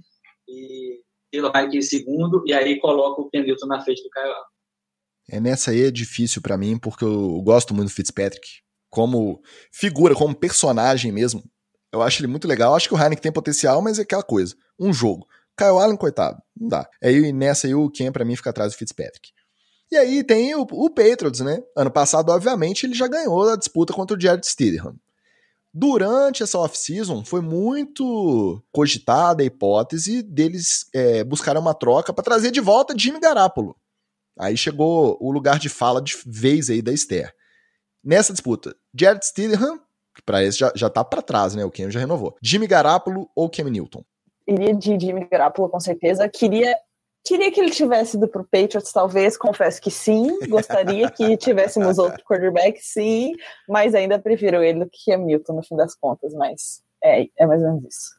Não, o Garoppolo é mais jogador, né? Ele é, é bem mais jogador do que o Sid do que o, o Newton. O negócio é ele ficar saudável. É que não conseguiu duas temporadas seguidas, praticamente. Ficar Não. saudável e eu diria que ele precisa ser um pouco mais consistente na hora que o time precisa da liderança dele para virar um jogo, sabe? Eu acho que isso tá deixando muito a desejar ultimamente. Mas é, eu, eu acho que tá meio que uma coisa atrelada da outra, né? Essa quebra de confiança vem das, das lesões seguidas e aí você não tem naqueles aqueles momentos clutch, né? Aqueles momentos decisivos das partidas, não tem tanta experiência assim. É que, mano, depois daqueles do Super Bowl, sabe, ficou muito assim, muito nele, eu acho, assim, faltou muito dele. Então, pra mim é, não sei. Eu acho que ele tinha que dar um pouquinho mais ainda, assim, mas ainda já dá mais que o Cam, então não vamos reclamar, não. É, eu tô com a Esther nessa também. Sinceramente, não, não vejo como ser diferente. Assim, é, senti um pouco pelo. Acho que faltou, faltou mais tempo de formação para o garoto. Para mim foi isso que faltou. Assim, ele estava vindo sendo muito bem formado. Pô, o cara Ele- ficou uma vida no banco do Brady, pô. Exatamente, mas é, mas é isso mesmo. É isso mesmo, assim. Você é Ele banco devia ter do ficado Brady. mais um ano. só- resto. Ele precisava ter ficado um pouco mais, cara, sinceramente. Sinceramente, porque essas coisas ele não aprendeu. Ele não aprendeu legal. Liderança, eu acho que ele foi muito cedo para ser QB1, entendeu? Ou, ou quando ele foi para o 49ers, ele não teve um acompanhamento tão bom quanto ele poderia ter em outros lugares. E rolou uma hype nervosa também, assim, né? Total, tipo, próximo Tom Brady, é isso. Ainda pá. mais com Fiquei os iludida, alvos. fiquei muito. Não, ainda mais com os alvos que o 49ers tinha. Não tinha como você não se iludir. É. Pô, o Sim. 49ers só tinha alvo top. Só tinha alvo top. Era até meio que falar assim, garoto, você não precisa fazer muita coisa não, meu filho. É só dar, dar a bola na mão dos caras, é só isso, entendeu?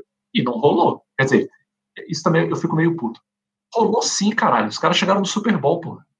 Eles só perderam o Super Bowl, mas, pô, eles foram melhores do que 31 times da NFL, pô. Então, sim, foi, foi um puto resultado. Pra mim, o Garápolo é mais um rostinho bonito lá em São Francisco. E nessa disputa eu ficaria com o Cam Newton. Aí agora é pai bola, hein? Vou falar os nomes e vocês decidem aí. Vamos lá. Tua ou Cam? Tua. Tua. Tua também. Sam Darnold ou Cam? Cam Newton. Cam. É. Espera legal. Nessa aí eu fico com o Darnold.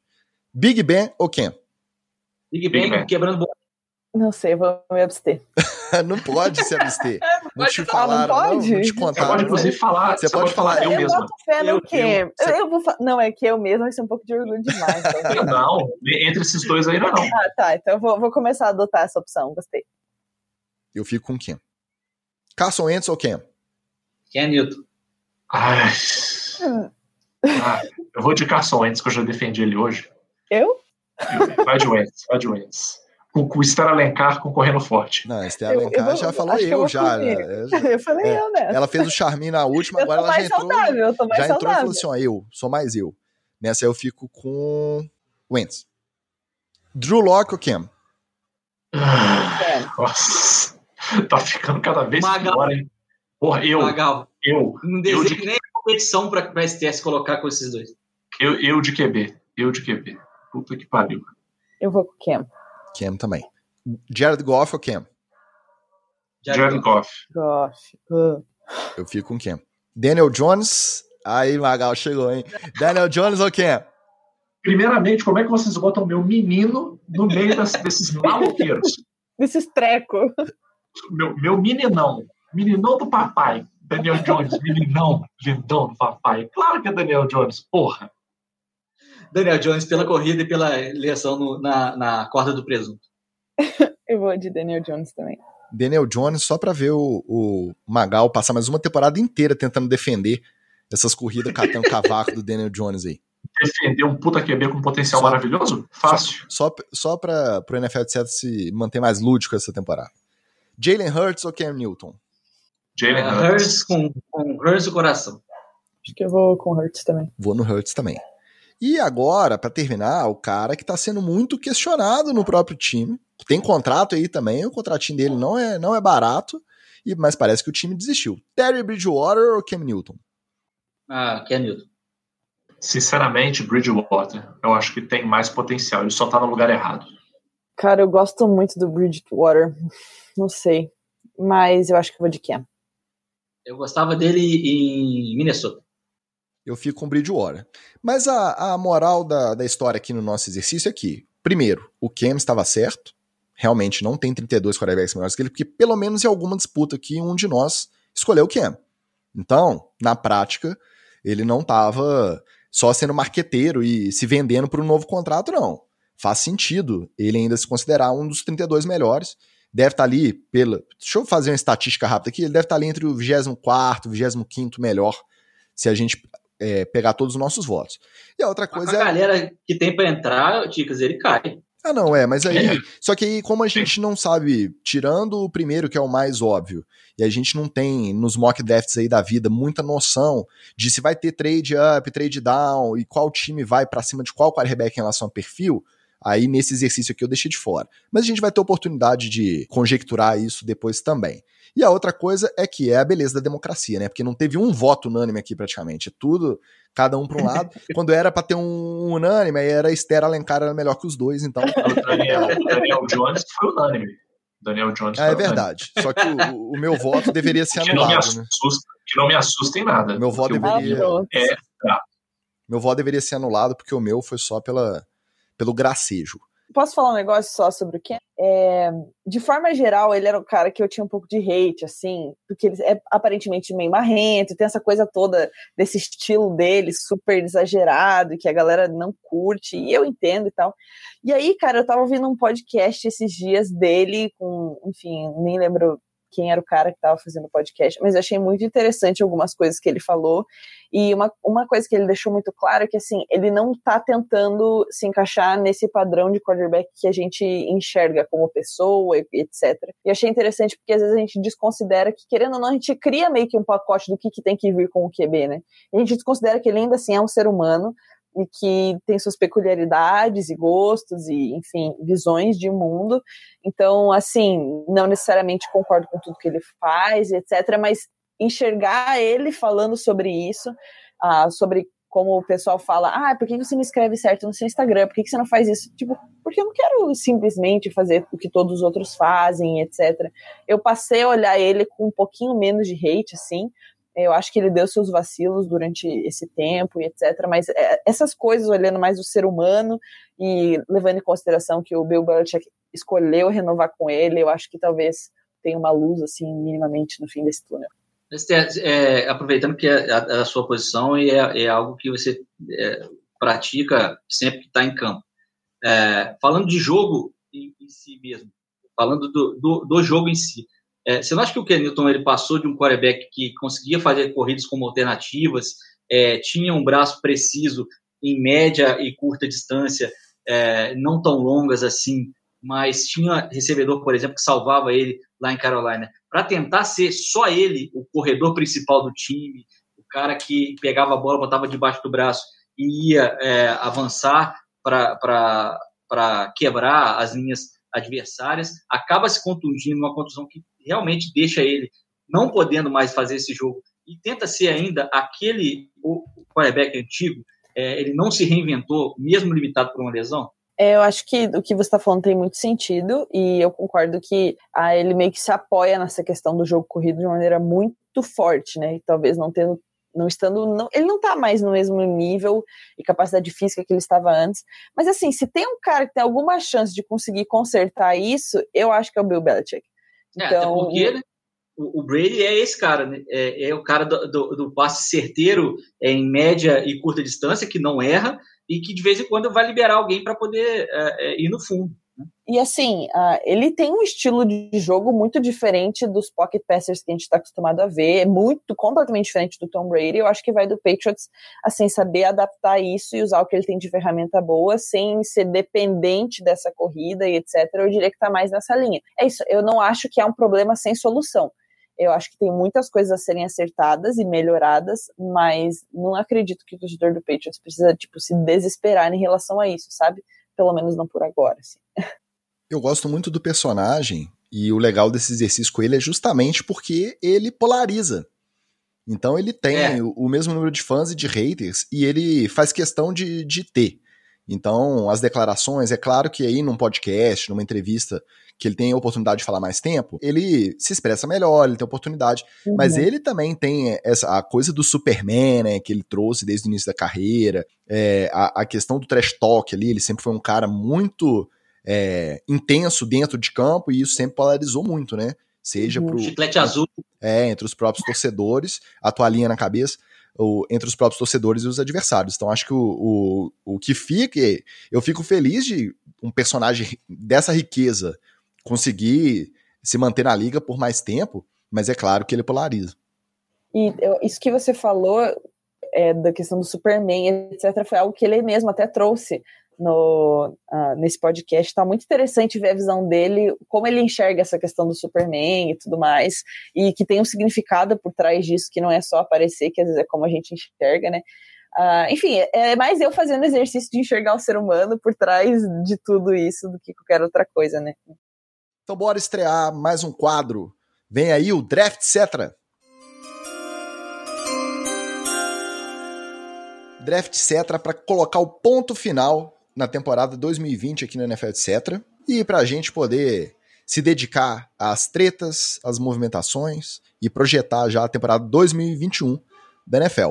Então a gente vai fazer o Draft Etc hoje com os melhores momentos de cada um, os momentos preferidos de cada um aqui da mesa, da mesa virtual, obviamente, porque respeitamos o isolamento, da temporada 2020. First pick, como somos educados e tem convidada hoje, first pick vai ser a Esther, o segundo, aí é o primeiro da fila da vacina, vai ser o Wallace. Seguindo a sequência, Vitorino, terceiro, e eu fico com o último. Momento preferido da temporada, Esther? Para mim foi ver o Browns dando um sapeco no Steelers. Que momento único e especial. Para mim foi assim, olha, incrível. Ainda mais com o 49ers do jeito trágico que foi a temporada. Todo mundo se machucou, sei lá, no terceiro, quarto jogo. 11 dos titulares que estavam no Super Bowl estavam no injury reserve. Então, o 49ers não me deu muitas alegrias. Então eu vou com o grande Browns que deu um atropelo no Steelers. Que coisa linda. Foi uma, uma bela narrativa mesmo, uma ótima história. Para mim, é, obviamente, foi Fitzmagic puro, é, jogando sem enxergar com a face mask absurda da defesa do, do Raiders e completando o passe, vencendo a partida e indo para a galera e, e, fazendo a festa. Miami no seu máximo, ou seja, em probabilidades absurdas, jogadores de pouca qualidade fazendo jogadas mirabolantes. Miami, puro suco de Miami. Para mim, eu vou ser clubista, como sempre. É, e para mim, o momento mágico, que eu vou citar aqui primeiro, é a corridinha com trupicão no final do Daniel Jones, porque para mim ela é simbólica do que foi a temporada do Giants esse ano.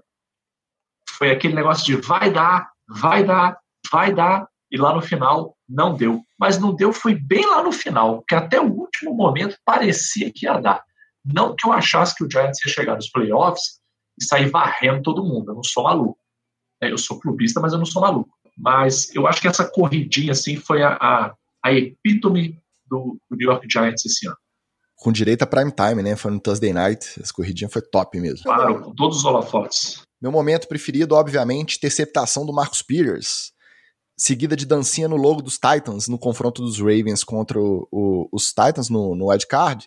Depois daquela treta do, da temporada regular, o time foi eliminado no ano passado, no, no divisional para os Titans. Na temporada regular, teve é, preparação, né? Aquele momento ali do, dos Titans em cima do, do logo de Baltimore. Aí o John Harbaugh foi tirar satisfação. Então, esse jogo do wildcard terminar com Marcos Pires com uma interceptação, dançando com a defesa inteira e com o ataque junto, todo mundo em campo e dançou em cima da logo dos caras, foi o meu momento preferido da temporada. Segunda rodada. Ah, eu acho que foi o, para mim foi aquele one hand catch do Kiro contra o Seahawks muito absurdo, assim, uma rota que ele saiu, recebeu de one hand e ainda seguiu na rota, para mim foi bem especial. Ainda mais ver ele voltando de lesão e jogando, ele traz outra coisa pro, pro 49ers, então foi bem massa.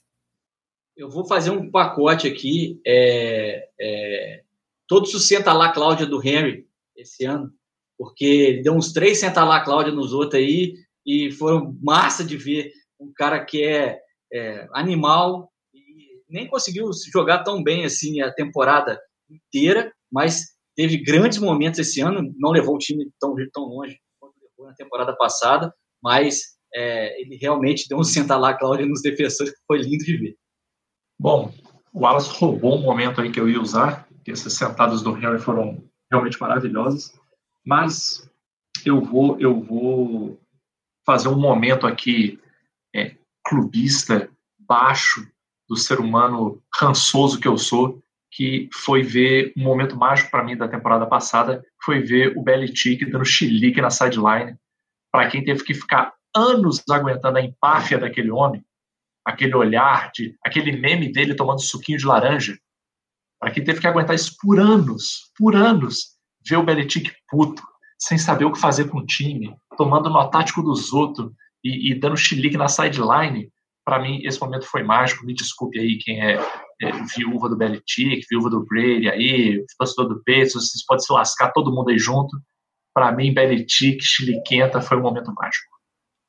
É, eu tento não ser clubista, mas vocês vão escolhendo momentos que não merecem estar aí nas duas primeiras rodadas, eu sou obrigado a falar. Lamar voltando direto da sanitária ali, direto da privada, para virar o jogo oh, contra os Browns. Agora ele foi cagar, então. O melhor. Gente, gente. O Sal falou que ele não foi cagar. Foi intravenosa, IV, IV, IV, intravenosa, tava com cãibra, voltou correndo, virou o jogo com direito a passe em quarta para sei lá quantas. Melhor jogo da temporada regular. Não sei se foi um Monday Night ou se foi numa terça, porque o calendário tava doido ainda, porque eles estavam voltando de surto de Covid. E aí virou o jogo e terminou com aquele trotezinho ali de quem tomou uma injeção no braço, tá? Esse agora foi... chama intravenosa. Eu vou começar a usar essa agora. Falei, cara, minha feijoada aqui bateu pesado, eu vou ali fazer uma intravenosa. Mano, sério, eu tive a oportunidade de assistir o John Harbaugh contando essa história e praticamente encenando com as palavras dele. Eu queria conseguir reproduzir isso para vocês aqui, mas, sério, gente, que negócio engraçado, mas é real, realmente, boatos que teve câmera no corpo inteiro, que estava destruído. E aí, é, o John Harbaugh, eu participei de um evento que foi o Blitz 21, né, que é um evento que a Huddle promove, e, enfim, com treinadores, etc. E ele teve um dos dias que ele deu uma palestra, e aí ele tirou o fim para contar essa história. Sério, gente, acho que eu nunca ri tanto com uma história relacionada ao Ravens na minha vida, porque tenho mais é ranço mesmo. Opa, mas, opa, assim, opa, opa. Muito mas, obrigado cara, pela foi... presença, tá? Valeu, foi um prazer. Mas, cara, sério, foi incrível, assim, ele falando que olhava pro kicker e que daí olhava para o outro e daí não sabia o que colocava, o que fazia, o que tinha mais chance, daí do nada aparece o Lamar Jackson e vai e faz o que fez. Enfim, eu só queria fazer esse parênteses gigantesco. Já pode abrir então a nossa terceira e última rodada do Draft Cetra. Para mim, uh, foi o Super Bowl mais o Super Bowl não pelos times, mas uh, pela representatividade feminina que a gente teve nesse jogo. Eu acho que não posso deixar de citar esse momento, foi muito único de ver mulheres tão capacitadas nas comissões técnicas, de ter uma árbitra também, mas principalmente pelas treinadoras que estavam lá, para mim foi muito único ver isso, então não tem como não mencionar. Eu vou, vou mencionar aqui é, o Mahomes Zureta, pô. Claro que o Mahomes Zureta foi grande momento, doidão saindo do campo, depois de tomar uma porrada de 20 caras na, no jogo contra o Bucks, né, se eu não me engano. É, tomou uma, uma trauletada linda e aí é, saiu Zureta de campo. Cara, o meu terceiro momento é óbvio que eu gosto de uma zoada, né? Quem assistiu o NFL, etc., já sabe disso. Mas esse eu vou ter que falar um momento realmente sério, que foi o retorno a campo do Alex Smith foi assim arrepiante. É, no início da temporada, eu, eu cometi o erro barra acerto de assistir o Project Eleven. Então, eu já fui para a temporada assim com esse negócio do Alex Smith no meu radar e, cara, quando ele entrou em campo, apesar do gatilho de ansiedade constante que foi de achar que ele ia quebrar a perna de novo, principalmente depois que esse desalmado desse Aaron Donald mochilou ele, é, mas aquele momento ali dele entrando, e ele entrando assim, faca no dente, sangue no olho, metendo passe, correndo, se movimentando no pocket como se nada tivesse acontecido. Cara, foi muito emocionante. Fiquei chateado dele não, dele não renovar, mas é, é, eu acho que é um momento que não, não tem como não botar nos melhores momentos do ano passado esse retorno aí fantástico dele. E para mim, assim, a gente até brinca aqui, né? É, é, que tem algumas jerseys que, independente do time que você torce, essa é uma jersey para você ter. E a, a 11 do Alex Smith do Washington é uma jersey para você ter. Eu vou terminar com o tackle do DK Metcalf no Buda Baker depois da interceptação. A reação do Buda Baker é sensacional. O Buda Baker é rápido. E de repente parecia adulto correndo contra criança. O DK Metcalf cruzando o campo na diagonal e chegando a tempo de fazer o tackle para não para interceptação não virar pick six. Então, a jogada do DK Metcalf correndo atrás e dando tackle, a reação do Buda Baker, tudo isso para mim foi um dos meus momentos preferidos da temporada. Mais alguma menção honrosa fora da ordem do draft set aí que vocês queiram citar? Eu ah, queria citar a linha defensiva do, do, do Tampa Bay Buccaneers, cara. É, foi muito legal ver o Sul jogar, o Jack Barrett, ah, não, mas... Paul, jogaram muito. Momento, momento pontual. O, sec, o sec triplo deles, que acabaram marcando falta do Jason Pierre-Paul no Super Bowl, foi lindo. Né? Eles deram um sec triplo no foi Mahomes. até capa e... de episódio nosso. Exatamente, e, e, e, não merecia ser falta nenhuma aquela jogada. Aquela jogada simbolizou a linha defensiva e, e o time do Bucks, né, o quanto eles estavam intensos a temporada inteira. Ó, eu separei quatro menções honrosas aqui. Hale Murray, com os Cardinals derrotando os Bills na última jogada, com o Hail Murray pro DeAndre Hopkins subindo no terceiro, quarto andar e garantindo a vitória. O Brady sinalizando quarta descida quando já tinha feito a quarta descida contra os Bears, óbvio. foi na segunda semana, né? é, foi no comecinho. E o, o touchdown sem querer do Todd Gurley, obviamente, lembrando que não devia. Aí já era touchdown, tentou sair, não conseguiu. Os Lions fizeram o comeback e derrotaram os Falcons. E o Jalen Hurts substituído por Nate Sudfeld enterrando as esperanças de Vitorino ver os Giants jogarem o wild card dos playoffs de 2020. Mas Por que, alguma... que você não gosta de mentiras? Não, não, foram só meus momentos preferidos que mereciam ah, então tá. menção rosa. Mais alguma, mais alguma menção rosa? Não, né? Então, Esther Alencar, muito obrigado por ter topado participar do NFL, etc. Aprendeu o caminho, quando quiser trocar uma ideia, estamos de portas abertas, é só avisar. E pra galera que quiser te acompanhar, onde que te acha, Instagram, seu jabá, manda ver. Gente, primeiro, muito obrigada por me receberem. É sempre muito legal poder falar de NFL, não só sobre a minha carreira em si e tudo mais. Então, foi muito divertido. Obrigada pela oportunidade, pelo espaço. Uh, quem quiser acompanhar um pouquinho mais aí da minha caminhada e trajetória, é só seguir lá no Instagram, ester.alencar. E é isso, gente. Sempre que, que puder aí vai ser muito legal estar com vocês. Foi muito irado. Wallace, comportou bem. Tá até semana que vem. não, mentira. Eu tentei arrancar o julgamento da Esther de qualquer jeito, não consegui. É, infelizmente, é, dentro de campo não vou conseguir também, porque, obviamente, se eu tentar dar um teco nela, provavelmente ela vai fugir ou ela vai me quebrar no meio. Mas é, obrigado, Steph, por ter aceitado o convite aí. NFL etc. de volta. É, você, por favor, não suma das nossas redes sociais e meta o pau na gente quando a gente pisar na bola e dá um alô sempre, fala assim, ó, quero a cadeira do Wallace, quero a cadeira do Vitorino, porque eles estão falando muita merda. Pode é, é, xingar a gente na, na internet, por favor, no, se, o critério, se o critério foi esse, a gente não pode voltar mais. A gente deixa só a Steph fazendo etc. daqui pra frente. Então, é, então, eu tô tentando ela pedir a cadeira de um por vez, né? De repente, bota lá as amigas dela e a gente vai ficar só escutando. Um abraço para vocês, galera, e fiquem com Deus, se cuidem, é, cuidem dos, dos, seus e realmente a, a situação do, do, país não tá bacana, não tá tranquila. Vai ter o momento da gente se encontrar, mas ainda é preciso um pouquinho mais de cuidado, beleza? Um abraço. Bom, quero agradecer primeiramente a Esther, né, pela disponibilidade, pela paciência de lidar com a gente aqui, os inúmeros é, mensagens de WhatsApp que ela ficou recebendo, pauta, com informação e com não sei o que, a gente enchendo o saco dela. É, já nessa, nesse âmbito aí também, é, tenho que agradecer a quem fez a ponte entre o NFL, etc., e a Esther, que é o meu querido, idolatrado coach Rafael Negreiros. Grande batata. O batatão meu querido, como ele detesta essa piada, eu vou fazer ela de novo. Batata é bom de comer de qualquer jeito. Eu adoro, eu sou fãzaço do Batata, tenho muito a agradecer ele por ter feito essa ponte aí pra gente. E, e reforço o, o, que a galera disse aqui, Esther. Sempre que quiser, a porta está aberta para você. Meta o pau na gente quando a gente fala bobagem em rede social. Muita sorte aí na, na, na sua caminhada. Você está aí igual outras jogadoras no aguardo para poder ir para os Estados Unidos, né, para jogar lá. Então, é, pode ter certeza que esse, esse momento vai chegar. E aí, por favor, né, eu já falei isso também com a, com a Paula, que também está indo jogar lá no, no Phoenix, né, você vai para San Diego. Gente, avisa o pessoal lá das, dos sites, dos times, para as lojas fazerem entrega para o Brasil também, para a gente poder comprar jersey de vocês, entendeu? Para a gente poder é, dar apoio, pede para essa galera quebrar esse galho para a gente aí também. Com certeza. Então valeu Esther, valeu Vitorino, valeu Wallace. Semana que vem tem. Não vou dar muito spoiler aqui não, mas tem mais um episódio especial, hein? Fiquem ligados. Sigam a Esther no Instagram, sigam o NFL, etc. Um abraço e até a semana que vem.